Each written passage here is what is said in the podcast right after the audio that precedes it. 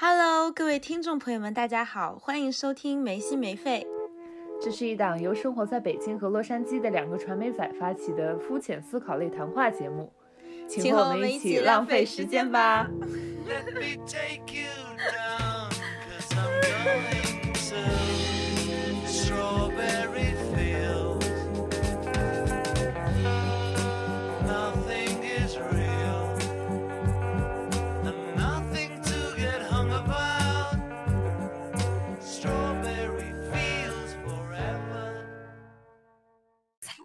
说个开场白，我们就可以正式开始了。对对，上一期我就完全剪不出开场白，我真的我都想自己录一个。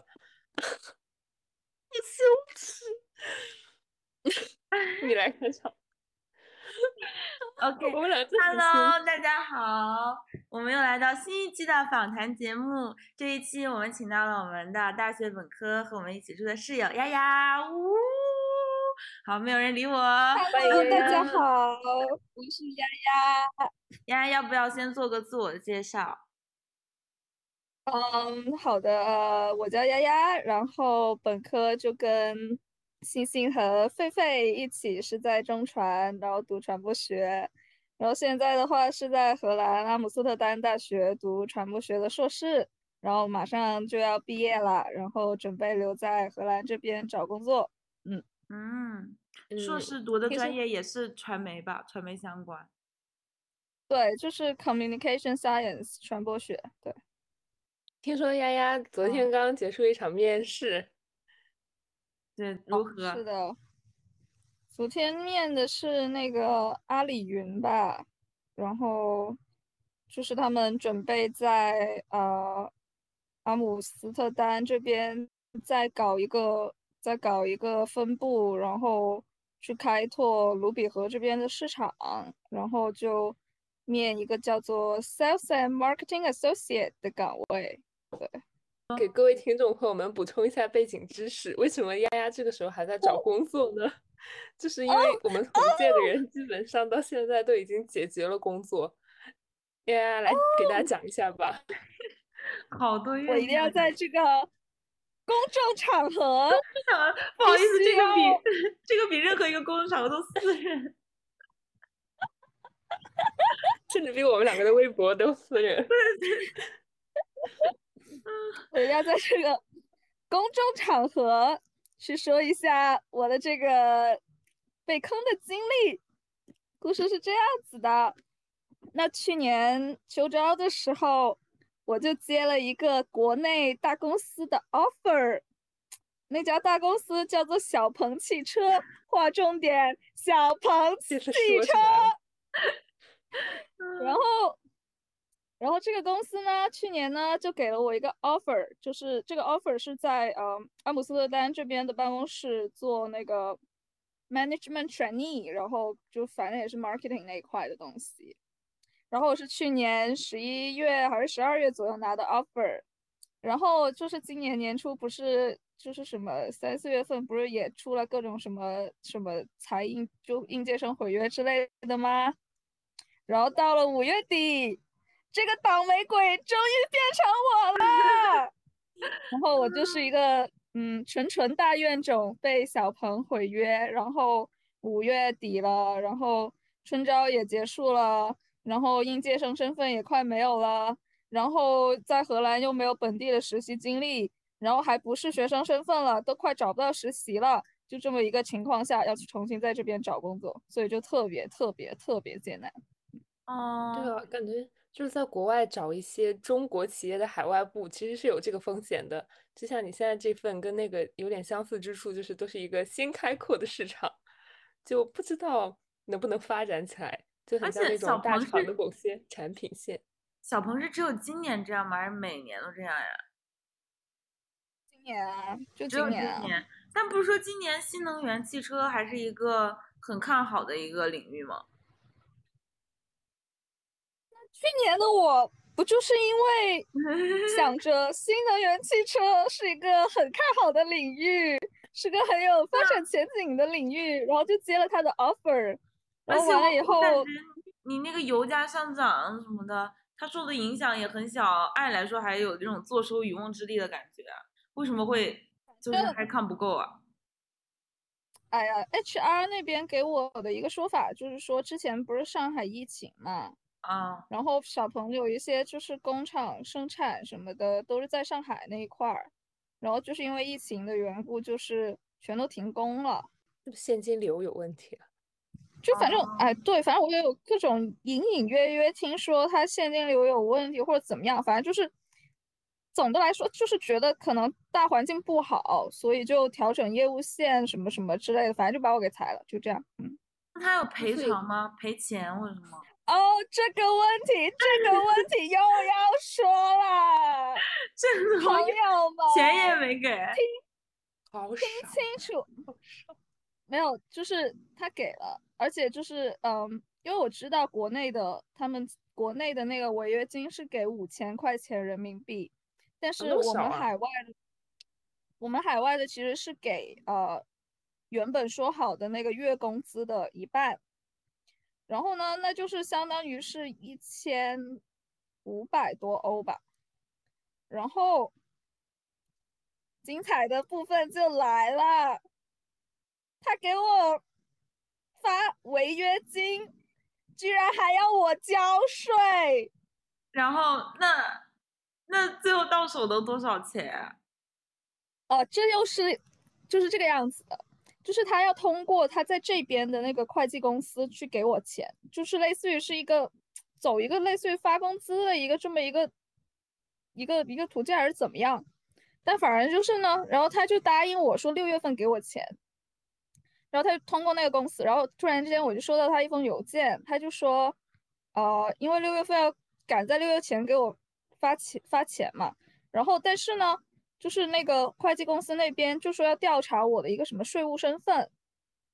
就是就是因为荷兰这边就是呃，你有收入，你然后你交税是有不同的等级的那个交税的嘛，然后就是说什么要要要调查我的税务身份，然后才知道要扣掉多少，但是因为呃现在小鹏那边给他们的资料不是很全，所以他还没有评估出来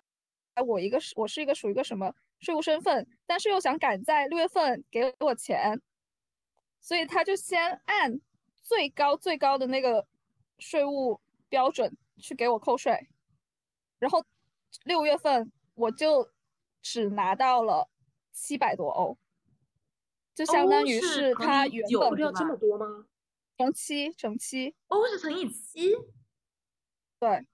啊？美现在元也七都没有是当乘了我跟你以七啊？我怎么记得欧比美元要高很多对，我记得最早最近欧元跌的好厉害，你都不知道，今天欧元六点八一，跟你们美元差不多六。点八一，对，就相当于其实现在我是赚的，因为因为就是，对啊，我其实现在是就我其实生活费就比之前要便宜一些了，因为我们家给我花人民币来买买欧嘛，然后就是真的便宜很多哎！就是那个叫什么佛瑞哲当时去交换的时候，我们俩有说过，然后我是乘以七，他是乘以九还是十？我求求你不要再说，你知道吗？去年我交学费的那个时候，大概是七点六、七点八那个样子。那也是就是我的学费是，我的学费是一万五千多欧，就相当于就这个汇率差，我多交了一万多学费，人民币学费，就是真的。对但你不能这么看，你现在是属于抄底价赚。到了。对呀、对对，我现在是对我现在是算算相当于是是赚到了，但是但是还有一个问题就是它汇率跌了，然后它通货膨胀很厉害，就是现在嗯买东西贼啊贵，就是啊涨价了很多，就所以到最后的最后，可能一个月算下来就没差，跟以前。嗯，哎，你会每个月理财记账吗？想过，但是并没有做得到。哎我有，我可是哦是花太多了，你看不起，你看起来不像这种人呢，抓紧我。记账了，但是不会限制我消费，我只是记下自己有数，看自己花多少钱。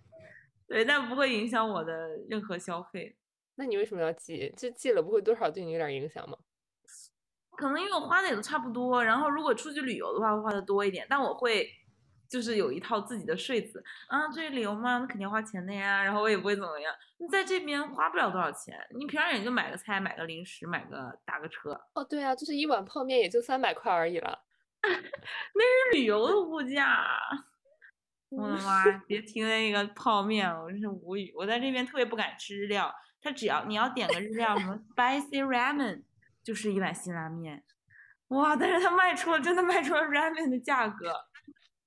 好，回到我们的主题，我们这期聊的是就业相关。对，那那丫丫，你是不是会更推荐在荷兰那边读书的人找一些本地企业啊，而不是国中国企业？这已经不是推荐的问题了，朋友们，是必须。OK，就是如果你在荷兰读书，那你一定要想方设法累死自己，都要在读书期间找一个实习，本地公司的实习。然后你后面再出来找工作就会简单很多了。嗯，啊，那你能不能延毕呀？就是，然后可以啊，每个月一一万多块钱人民币的学费继续交。天，那你们，哎，那荷兰这边不会有什么失业期吗？像美国，就是你几个月找不到工作，你要遣返的。我现在是，就是荷兰这边是有一个叫做 Search Year Visa，它就是专门是给你。你的学生签证过期之后，你可以申请这个签证，然后你可以在那里找工作和工作，对，就有一年的时间哇，让你找。这确实比美国人性化。美国失业期三个月，三个月找不着工作就毕业之后就直接滚。那你对啊，就所以这个这个欧洲欧洲这个措施，欧洲好像挺多国家都是这个样子，反正就挺好的这方面。对，好像说欧洲。那边就是除了英国以外，难度好像都比美国要小。英国现在也有两年的找工作签呀。啊，但但但英国是不是工作就很难找？好像说英国是最难找的，因为中国留学生多呀。哎呀呀，那你为什么不考虑回国呢？就是那么坚定的要留在荷兰，你可是妈宝哎，妈妈的宝贝女儿。其实我去年拿到小鹏 offer 的时候，我其实还是没有很确定我要留下来，就是包括到后面春招的时候，我都还有在想说我要不要参加一下春招，有没有什么就是国内的机会。但后来就是，但后来就是到了三四月份，就感觉国内的就业形势也很差，就是你看国内的应届生，就是好多公司都毁约，然后还有就是大厂也不断在说裁员啊什么的。然后就感觉，就因为我已经不是，就是我已经没有办法参加很多公司的那个二三届的那个招生了，呃，不，那个那个校招了，因为我已经不算是应届生了，所以就是我如果去什么大厂呀，其实我都根本升的资格都没有。那我其实回国，也就是就业环境也不好，然后可能也没有什么大公司可以找得到那。而且，然后又觉得国内就是回去之后就很很烦啊，就是哪都不能去，然后然后到处到处每天又要测核酸，然后又要担心自己会不会动不动就被抓去隔离啊什么的，就是感觉不是很自由吧。然后就就就算了，就还是想要留在这边，先先先 苟几年。哎，那荷兰不会有点就是？孤独吗？一个人在那边生活的话，F 人发嗯，其实还行，就是我感觉我其实还蛮多朋友有留在这边的，就是，嗯，反正我来这边可能玩的好的，嗯，可能五六个朋友吧，然后好像也就只有一个是回国了，就是还，对，就是就是还蛮多朋友。都选择就是留留在这边，所以，而且我觉得我现在好宅啊，也没有说什么想要玩啊什么的。然后荷兰也是一个遇到朋友，我觉得荷兰也是一个比较比较无聊的地方。嗯，就是其实荷兰就不像说 L A 或者也不像说北京，就是。你可能每天可以有很多事情干，可能每天可以去，呃，不同的展览啊，然后不同的看剧啊，演唱会哦，演唱会还是有挺多的哈。然后看剧啊什么，或者呃环球影城啊，或者什么，就是就是我们以前还是蛮蛮经常想要出去玩儿或者什么，但其实荷兰就是相比起来生活平静很多。对，你觉得你有可能以后会去荷兰长期居住吗？这是一个很好的问题，就是，就是怎么说呢？我现在目前的，就是我之前的计划是可能在这边干个两三年就回国那样子，然后现在又想了想说，那我都工作个两三年了，然后加上我读书已经读了一年，然后因为荷兰是，就如果拿荷兰的永居，是在这边有长期签证五年，我就可以申请了。那我要是工作都工作了两三年，加上读书那一年，那不都三四年了？那我再熬一年，那我相当于就永居了。那所以估计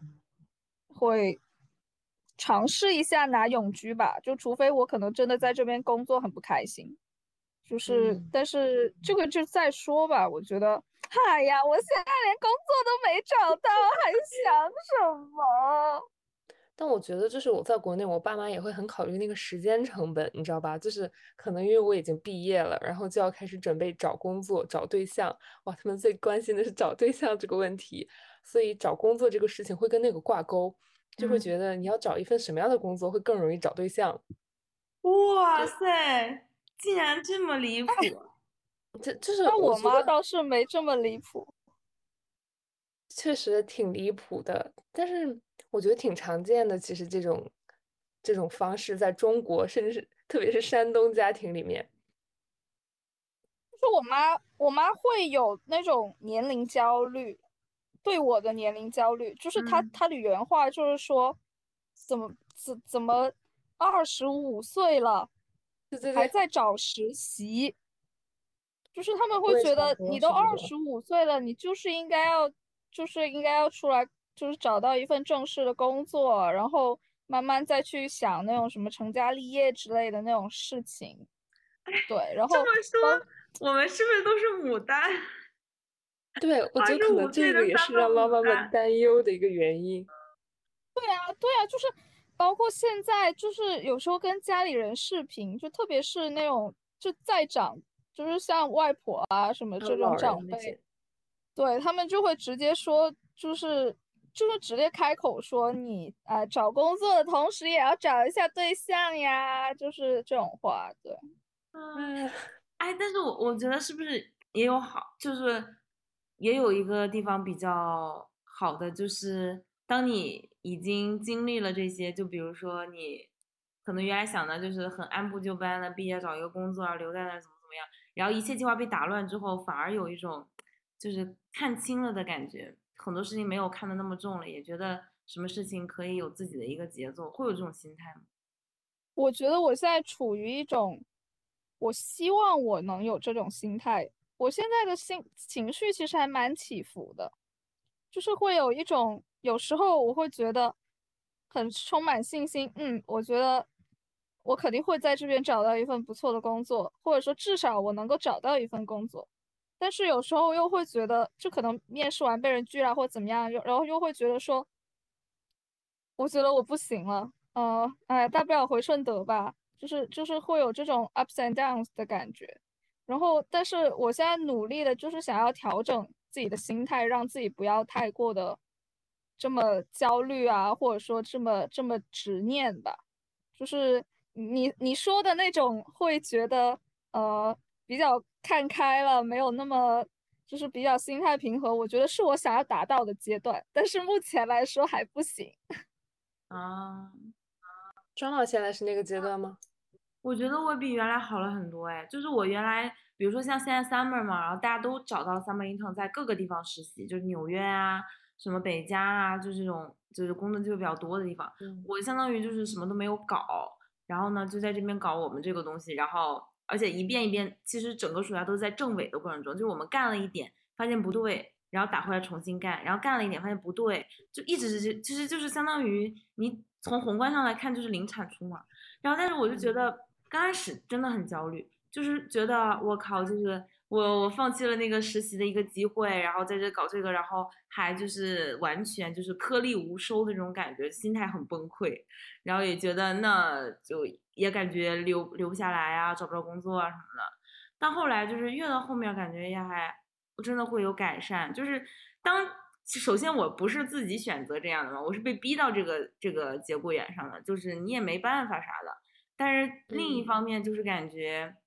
我觉得没有什么大不了的，就是这个事情你特别宏观的来看的话，我就觉得首先我已经很幸福，我爸妈也不催我，然后呢，工作这个东西完全自主权交给我自己，那其实就是我自己对自己的一个欲望值的一个判断嘛。那如果我愿意就是做一些，嗯，不管是创业还是什么，可能薪资没那么高，但至少都是我自己喜欢做的事儿，避免了很多我讨厌的，比如说美式美式 social 啊，或者是一些。很标准化、程序化、流程化的一些事儿，那我就要有所牺牲。我就觉得人不能太贪。其实大部分人的痛苦都来自于很贪嘛。你什么都想要，你想留在这儿，你又想薪资高，你想工作体面，就是这是不可能的。那我觉得我我就后来我就觉得我自己选择这个，肯定有我自己看中的优点。就比如说我在尝试，我做我自己，在实践我自己的理念，看我自己的这个想法能不能走得通。这个这个机会其实是你，即使你工作很多年都很难遇到的这种机会嘛，因为它需要天时地利人和，有人愿意跟你做这种事儿，有人愿意付出成本时间来陪你干这个事儿，不可能自己人干。然后以及就是他想做的事情跟你也还有点不谋而合，我就想喜欢吃嘛，我想做一点跟吃的有关的东西，然后我觉得什么都挺合适的，那我就要放，那我就相当于对安全感、安定感。以及就是一些体面的东西就不能要求太多，就是我现在也是在说服自己的过程中，就是理儿我都能想明白，但是我其实有的时候还是会突然很焦虑啊什么的。不过我觉得比原来好很多了，原来我就是会那种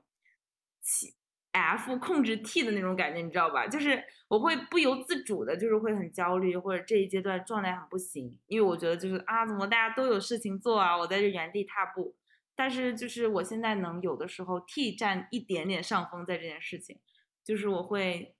thinking 多一点，就是当我很焦虑的时候，我就会想这些事儿，然后我就会遏制住自己的焦虑，就是就是其实就是说白了就是做人你不能太贪心，就是人不可能啥都占的，你要是想要做自己喜欢做的事儿，你就不能要求安定感，安稳就是和你之后就是两条路的事儿了，你就要接受这种一直不安定、一直漂泊的感觉，我觉得就是。一些付出吧，怎么可能就是都这么合适呢？对，然后我就觉得自己心态有变好。我心态有变好。我觉得你心态很好。嗯，我觉得你心态很好。就是我昨天跟我一个朋友吃饭，然后他其实也是，就是他最近是，他已经完成了他自己的这个心态变化的过程，就是他已经可以就是比较好的控制自己的情绪，就是觉得，哎呀，反正。就是车到山前总有路吧，就是无论怎么样，你肯定都能有办法留下来。然后就像你说的，可能就是你要搞清楚你究竟想要什么。如果你就是想要留下来，那你可能就做一份可能不是那么喜欢的工作，但是你可能先做几年有经验了，你可能也还会可以去跳到一些你更喜欢的。对啊，就是就是反正。就是知道自己想要什么吧。就如果你真的说，哎，我一定就是非什么大公司大厂不去的话，那这个确实就是太贪心了。对，我觉得其实在这个阶段，在我们很力量很单薄的时候，你能满足一样就可以了。比如说你想留下来，那你就不要挑工作，不要挑薪资，不要挑那些头衔什么的，干 sales 就干 sales，钱少就钱少，因为你想要的就是留下来。那你要是想钱多的话，那你就不要想留下来。就是我觉得现在我们的能力只够满足我们的一项欲望，已经很了不起了。所以我就觉得有的时候真的不能太贪，就是痛苦都来自于贪念。当我太开了之后，我真的，我也我也就是整个人也心态变得贼好，就是没有那么就是我觉得没有一段时间没有产出，我会特别责备自己那种感觉。然后我会觉得怎么工作这么久都在原地踏步，但我现在就觉得看开了，就是。那我想要的既然是这个东西的话，那你就沉没成本就很高啊，那你就接受这个沉没成本嘛，就是能满足一样就就应该已经很满足了。我现在心态就还比原来好很多，就是你心态摆正了之后，你首先不会 blame yourself 嘛，就是那种很内疚的感觉，那个很难受的。其实主要就是这种感情绪难受，倒不是现实有什么难受。你说现实，我们怎么样？就是说白了，说不好听点，也有家里给你做一个 backup 嘛。其实没有什么现实能让你很难受的，大部分难受都是自己去折磨自己。你看开了就好了。对啊，我就是感觉前段时间就是，就是感觉自己内耗很严重。嗯。就前段时间，就特别是刚刚被就是 offer 被正式取消掉的那段时间，就是就是特别特别的焦虑，就是就是有一种感觉，就是我本来已经规划的很好的、很顺理成章的一些事情，然后就突然间就被打破了，然后就觉得整整个整个生活好像失去了控制，然后对于这种失去控制的感觉，这种不确定性，就让我特别难受。然后就是那段时间，就是就是情绪一直在内耗，就觉得哎呀完了，我又没有实习，然后哎呀怎么找工作呀？然后包括说哎呀这么多工位工作岗位都要求要荷兰语，然后我又不会，那我能不能找到工作？就是哎每一天都在想这个事儿，然后就然后再加上哎我感觉我妈也挺 push 我的，然后反正就是就搞得情绪就特别不好。然后但最近也稍微有好一点点吧，就是。就现在已已经从每一天都不好变成了，有时候还是挺好的。就 是 ENFP 的脑子里有一个可以自己分泌肾上腺素的一个器官，对，就是你自己能产生一些快乐的多巴胺的那种感觉。快乐小狗不是白叫的，对，真的，我感觉这是同一个型吧？对，对，咱俩是一个型。咱们俩大一的时候就是一个型，然后。我我也我反正一直没变过，你应该也没变过。对，你们两个都没变过。嗯，我记得很清楚，就是白上了。我们读了就没读一样是吧？你们内心比较坚定，我这个人就是没什么方向感。比如说我现在就是就很，我也挺焦虑的，但我觉得我的焦虑没有你们的那么具体，就像来源于我在站在这个人生路口上，需要做出一个对以后有特别大影响的选择。就是可能你们这个选择是会后置的，因为你们现在在国外，可能想的就是短期内怎么留下，或者是怎么找个工作。但我这里想，我长期要在哪个城市生活，然后要去什么行业，就是要想过什么样的日子。但是我现在都想不清楚，所以就也挺焦虑的。我觉得这个也看你怎么看，就是其实说白了，就是这些都是可变的，就是看你要什么嘛。但我知道你要的应该不是那种。就是完全无沉没成本的那种，一条路一马平川的那种职业生活。我觉得，我感觉你是有一些比较形而上学的追求的，就是一些理想层面的。对，就让你，比如说你，你现在你其实可以选一个你感觉不错的城市、不错的工作、不错的职业，你先试试嘛。你到时候你再换嘛。因为那些不能换的人，他是特别在乎沉没成本，以及就是如果我再换一个领域，那又是一份，那我就相当于毕业嘛，没差没差什么。但如果你不 care 这一点的话，其实你就可以一直换啊。你先去四川，再去青岛，你如果不把这一点看清的话，也是 OK 的。我觉得你现在可能重点是你也没看清自己就是最高级的那个需求是什么，你到底是想要你在职场上发光发亮。得到别人的认可，还是你想做自己喜欢做的事儿？你这两个东西你必须要割舍，你只有割舍之后，你才能做出第一个选择。我觉得，我觉得刚刚，嗯，就是我觉得刚刚星星说的一点就是，就是关于这个沉没成本，就是我感觉我在欧洲这一年最大的感触就是，他们欧洲人是会允许会允许自己去尝试，就是。喜欢，OK，我这个 moment，我当下我就是喜欢这个事儿，那我就去做呗。然后万一我发现不对，那我再去跳，那其实也可以。然后这边的社会可能也比较包容这件事情，就是你年，你说你去 gap year，然后我玩玩了一圈回来，人家会觉得嗯，真真有意思，或者怎么样，又或者说，对，哎，你之前做了这一个工作，那你为什么？要想跳去另外一个工作，就如果你能给到一个，呃，我让对方觉得，哎，你这个是很合理的，就很符合你自己想要的东西，那人家也会觉得无所谓。我觉得我们中国人可能有时候就是非常执着的，就是我选了这个东西，那我就要这么一直走下去。但其实也就年轻的时候，其实也不一定就是要这个样子。对，我觉得其实这个沉没成本，我在中国这里更像是一种时间成本，特别是对于女生来说，就是一种来自家庭和社会的压力，其实是被放大很多的。比如说，我其实非常能接受在不同城市做不同类型的工作，然后可能工资也不用特别高，只要能养活我自己就行。但是我父母会觉得这种工作是不安定的，就是没办法给我安全感的。比如说，我以后如果想留在北京，我第一份工作我可以去大厂，也可以去小公司。但是这些都没办法让我真正留在这个城市，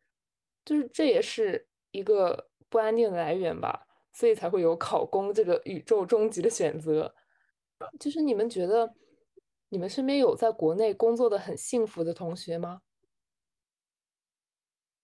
我感觉他们大多数都是在体制内，哎，嗯，工作的我感觉我我目前接触的真的都是体制内，否认者是吗？对。就是我当时知道这个现实以后，我特别绝望。对，就感觉他们，而且我觉得他们的开心来自于事儿不多。对，就是也他们能够喜欢的事儿。对，就是就不是说他的工作内容有多有趣或者怎样，而是而是感觉他们除了工作之外，还有自己的生活，能够过一下小日子，然后。然后事情也不是说特别多，不会说什么很累啊、太累啊或者怎么样。然后反正就是处于一种，嗯，我能养活自己了，然后也能有点时间搞搞别的事儿。就就反正其他的，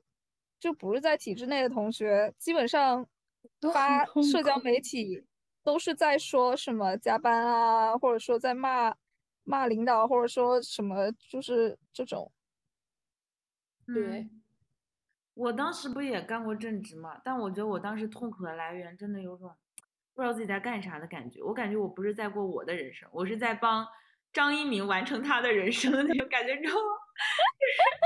真的，因为你也不知道自己在干嘛，然后就是你太螺丝钉了，然后你只能他你他只允许你看到你眼前的这些东西。有的时候我我我刚开始我会觉得啊，领导好傻逼啊，怎么干这种东西？然后后来觉得也不是他傻逼，就是他。隐藏太多信息也没有暴露给你，就比如说他要做这个事情的意图啊什么的，你可能得需要摸好几个层级，你才能摸到他这个意思。但是到你的这的时候，就是很那个截肢式的，你就只能看到这一点，你就要把这个给做好，这个就是你的那个 OKR，你就要把这个做好，你就完成这个月的工作。你不知道你在干嘛，然后累死累活的。但我觉得程序员啊，还或者是创业，他的有一段开心，就是什么事情都是为自己。奔波的，就比如说，虽然我一部分时间我也不知道自己在干啥，或者是我也很累，但我至少大部分时间我感觉我是在过自自己的人生嘛，就不是那种过别人的人生还不知道为什么人家要这么过，然后你就为了自己的那一点安稳感、安定感，或者是家里的一些期许，然后你就要做一些很违背自己内心的事情，那那那个还是挺痛苦的。但是在自己，我觉得作息虽然很痛苦，但是。我觉得真正痛苦的点还不在这儿，就是你不知道自己在干啥，然后又很盲目的累。但是你一定知道的就是你不是在为自己在干这些事儿。就我觉得最我反正最不喜欢的是这一点，是。对啊，我就觉得国内很多工作都是不是在为自己而工作，就是体制内不是，大厂也不是，可能有一些小的公司和项目会是，但是你在这些里面你看不到你自己的一个人生未来的轨迹，因为比如说我最近在做这个影展项目。如果在这个公司留下来，那可能就是十年后我们这个影展办了十届，然后呢，我怎么样呢？就是有一种无所归属的感觉。我觉得这个可能不是每一个人都能找到的东西。就是我觉得，如果你能找到一个，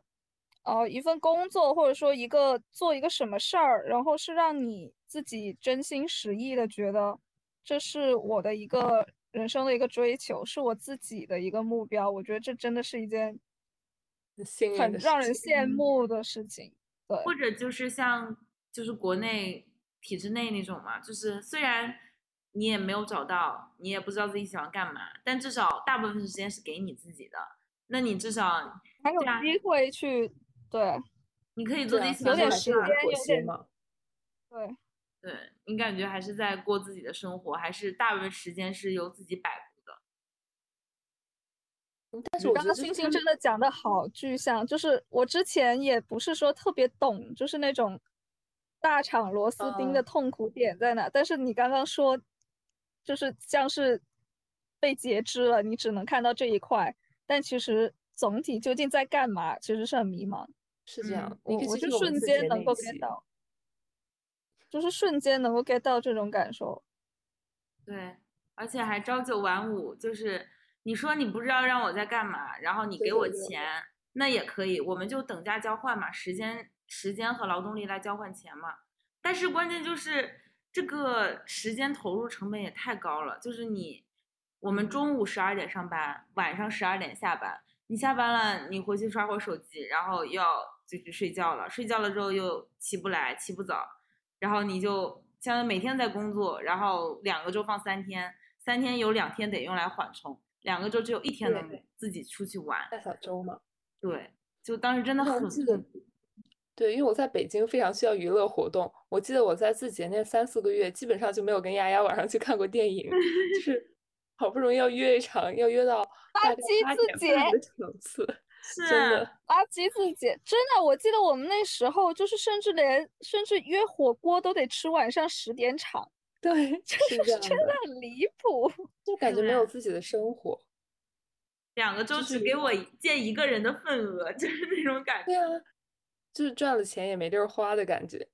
还是挺痛苦的。还是体制那我内比较就觉得，我我想留在欧洲工作一下，尝试一下这边的一个 working culture，就是因为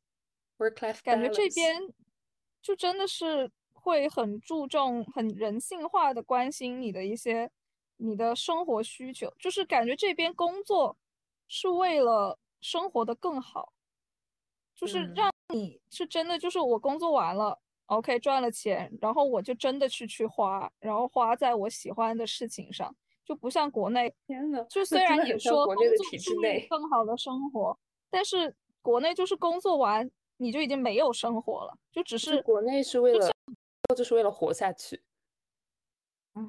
就是反正，所以啊，我就是，然后也有很多朋友会跟我说说，你如果在欧洲工作了几年，你是回不去国内的那个大环境的，嗯，就是就先先不说先不说什么什么九不九九六啊之类的，对，就就是是就是是反正就是说整个大环境，你可能回去之后你会很痛苦。而且其实说实说嗯实话，好像据说，其实在国外生活久了，大家都会觉得啊、你工作能力肯定就是没问题。但其实，在国外工作的越久，工作能力越有问题。真的道理啊真的很很是这样。我最近越来越这么感觉，因为在国外好像真的就是只是为了把这个嗨坑给填上。我身边所有正在实习、正在正职的人，每天跟我说的就是闲，太闲了，太无聊了，就是没有人跟我说累，就是累的人都是说心累，跟他们交往很累。嗯但是所有人都说工作时间什么的太闲了，你每天只需要想的事情就是怎么样装作自己有事儿干，其实根本没事儿干。对，就是有时候我真的不知道国内那些工作在做什么，就什么内容运营、产品运营、新媒体运营，就是你发那么多公众号，然后把这个号做那么多数据，就是 who cares 这种感觉，嗯就是要用一整个人来为一个没有用的数据服务，我觉得就挺没意思的。嗯，对。啊，所以我就其实我就我就觉得说，反正我觉得你，其实我也不是很能想象到狒狒真的是去做大厂螺丝钉，嗯，就是我感觉你想象到我去做公务员吗？我其实能想让你做公务员，哎，我觉得我比相比于大厂，我更能想象到你去做公务员，但是嗯。我去想象你去做公务员是觉得你后其他的那些空闲日子，或者说说你下班后的日子或者周末什么的，我能够想象到你可以像以前我们在本科一样，去嗯有很多很丰富的文娱生活。对啊，就是我觉得就是，虽然现在是这么设想，但是等我真的去做了公务员，可能我的生活就都用来摆烂了，就是也不会真的去追求什么理想的生活，或者是真正感兴趣的事情，就是会陷入一种生活的庸常之中吧，嗯，我感觉是那样。那哪一个我工作觉得都是这样吧？你可能对呀、你开始你可能觉得，那你选一个高薪的，你你想的是，哎，反正都自己时间都没有了，然后你选一个高薪的，没准之后发展还比较好，比较稳定，怎么怎么样，吧嗒一下可能就被裁了。就我觉得所有东西都是你说不准的，没法预料的。对，你就选一个，我觉得就是你把自己的优先级捋清楚，你到底最想要的是啥，然后你就选一个能满足你这一点的，然后剩下什么都别贪，真的就是我觉得这个就是让自己最舒服的方法。那我可能真的要去北京考公务员了。那我觉得对欣欣说的很有道理，真的，我觉得就是这个，就是真的，你就是要知道自己其实最重要的是什么。嗯，哎，我不知道啊。我觉得我其实是可以接受漂泊的，但是我的家人是不能接受我漂泊的。哎呀，我跟你说，我昨天我昨天跟我朋友吃饭，他他给我一个很重要的建议，就是就是不要去想他们怎么想你，就是保持一种关我屁事和关你屁事的这么一个心态。就是虽然也不是说就是完全跟父母去脱节或者怎么样，但就是就是你你要知道，就是当然你父母是为了你好，这个是绝嗯对的。但就是可能他想你好的东西，是不是你自己真的想要的？就如果是真的有冲突的话，你肯定往后的人生是你自己要过，所以就是你得想清楚，就是你想要什么。就是我觉得当后面即使你说漂泊，哎呀，就是反正我觉得父母吧，他看你开心了，估计就也能接受了。就是我觉得这种东西可能也不是说不能谈的，就是你就告诉他，我就是觉得这样子挺好的。对，然后，而且当你经济独立，就是他们可能也没有那么大的能够对你把握的程度。可可能只是当下我觉得我可以漂泊，然后到了十年以后，我觉得我不能再漂泊的时候，结果发现没有办法安定下来，就是，对啊，我觉得是应该把父母的期许也作为一个指标，毕竟父母都不一样嘛。我觉得我我和丫的父母也明显，我觉得你你妈爸妈也是，就是那种比较开明的嘛。但是可对能对于很多人来说是那种非常限制的。那其实我觉得父母的期许也是一个指标。如果你觉得迎合父母的期许，或者是让他们为你感到自豪，在你人生占的分量很重的话，那你就去找这种工作就好了。那你就舍弃掉自己的一些追的，他们的期许对我来说不是一个压制，而是会潜移默化的影响我的选择。比如说，我本来是不考虑我能不能在某个城市居住下来的，就是我可以一直租房，一直找工作，但是他们会给我灌输一种理念，就是你如果在这里没有户口，没有一套属于自己的房子，那可能之后的生活会更加困难，这种感觉。但是由于我自己没有经历过后面的人生，而且也没有办法看得那么清楚，我没有办法预知我之后是不是真的会经历那样的事情，也不能说那些顾虑是完全没有道理的。所以当我做选择的时候，把他们的考量加入了我本来的考量，就导致我的选择里面重要的东西变得更多了，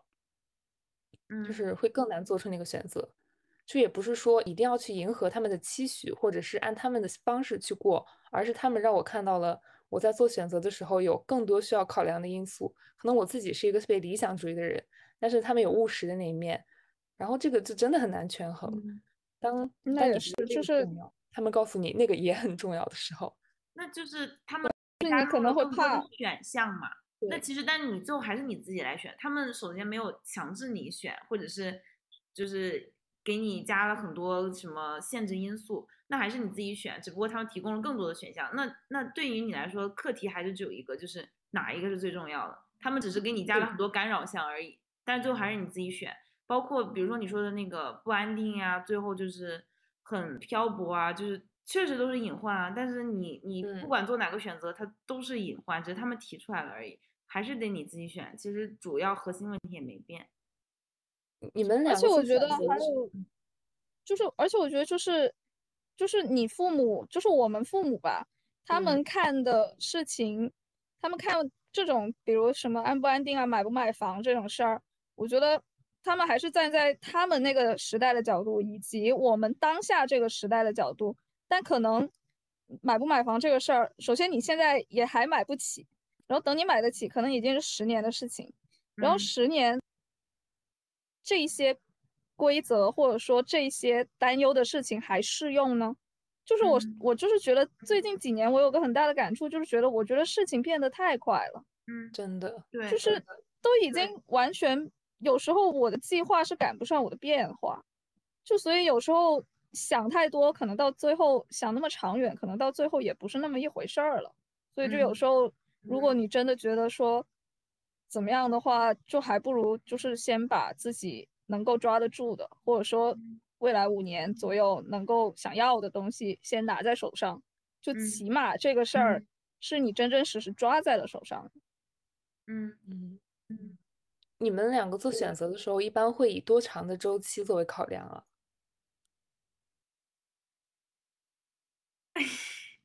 我考量周期挺短的，其实。我其实觉得我目前可能就是三年左右，就是比如我现在目前所想，OK，我我去考虑我找哪份工作，我会自己想的是，因为大概两两工作两年三年，就是就就就差不多可以跳一次槽嘛。然后我考虑可能就是嗯，大概三年，那我能不能做这个东西做三年，或者说对，就大概可能就是三年左右吧。嗯嗯，我感觉我跟身边的朋友聊也是，就是疫情以来，大家明显做选择的这个周期变短了，就不太会做那种特别长久的五年规划呀，或者是毕业后多久的规划，就真的只是看当下做这件事情，因为嗯真的不知道以后会发啊就是生什么。你都完全不知道究竟会怎么样，就是天呐，你想想我们一九年的时候多快活呀，谁谁谁想嗯到就是现在是这个样子呢？哎，确对吧对，完全想象不到。对啊，所以我觉得，哎，就是反正我现在就是以一种走一步看一步吧。就当然不是说有长期规划不好，但就是有时候长期规划可能真的太远的时候，也没必要把它的权重放的那么重，就嗯可能还是更多的想一想近期的事对情。就我们大部分人思考问题还是按照一个非常刻板印象和我们觉得他应该往这个方向发展，但其实很多时候都不是。就比如我是我这边认识一个人，他就是他的工作机会是他在滑雪的时候，然后就是遇到的。他自己这个怎么预测呢？就是你之前把自己的职业发展铺的再怎么好，你能预测到你可能在滑雪的时候得到你的工作机会吗？他的签证都快过期了，他是，但他就是滑雪的时候遇到的这个人。虽然说他这种比较确实比较幸运，但是我觉得就是很多事情就是这样，就是可能你觉得你进 Google，然后你再怎么怎么样，什么你的职业发展就是一马平川，非常顺利，但是就是我觉得这些都是未知的，你只要选择当下，我觉得不是看，我觉得现在你做这个事情，就是如果你觉得是这个事情，我坚持三年，我才能拿到一个我想要的东西，这个风险就是很高的。我觉得可能现在确实疫情对我们的影响，就是我们会更把握一些我们能把握住的东西，不然的话，很多事情变化太快了，也太多了。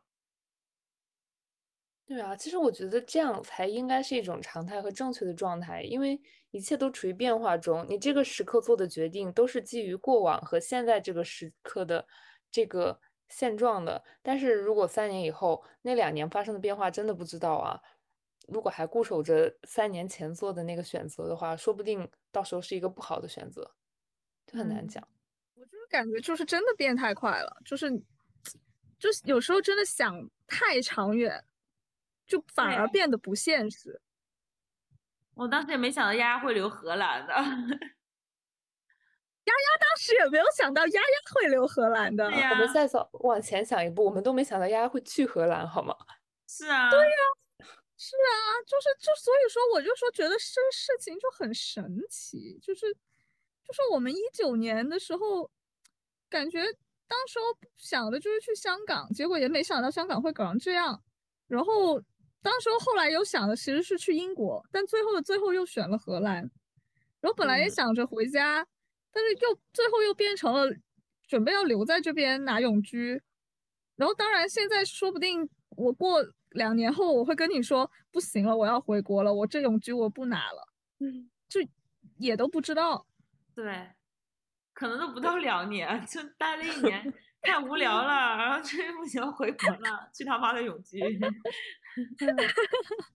对啊，就很有可能啊，就因为我目前还属于朋友们都在，但是说不定到时候工作了，可能也没那么有空跟朋友们约，可能就会觉得不行了，太无聊了，那还是回国吧之类的。对，那可能工作你就觉得有时间躺在床上已经很幸福了，就也不太会考虑回不想了。对呀，我觉得到时候就是这样。嗯，对，不知道现在我们收个尾吧，我要去遛狗了，它开始叫了。嗯。好吧，那我们今天的节目就在仓促的结尾中结束了。如果大家对丫丫有什么疑问的话，我们可以让丫丫来做返场哦。而且丫丫现在是单身哦。对啊，如果有荷兰的听众朋友们，可以随时来 reach out 我们的丫丫，人美心甜又可爱呢。谢谢谢谢两位主持人。好的，谢谢谢谢嘉宾丫丫做客我们的博客。对，希望你可以成为我们的常驻嘉宾。对，希望你好的，我会常来的。对，今天聊得很开心，然后也两位人生导师收获了很多。是，我们可以之后每过一段时间，正好当 update 我们的近况。随便聊点什么也可以，不用特别有主题。其实，我跟我跟欣欣本来一开始做播客就是想这样的，但后来发现，就是我们两个聊的太经常，以后也没什么好 update。是。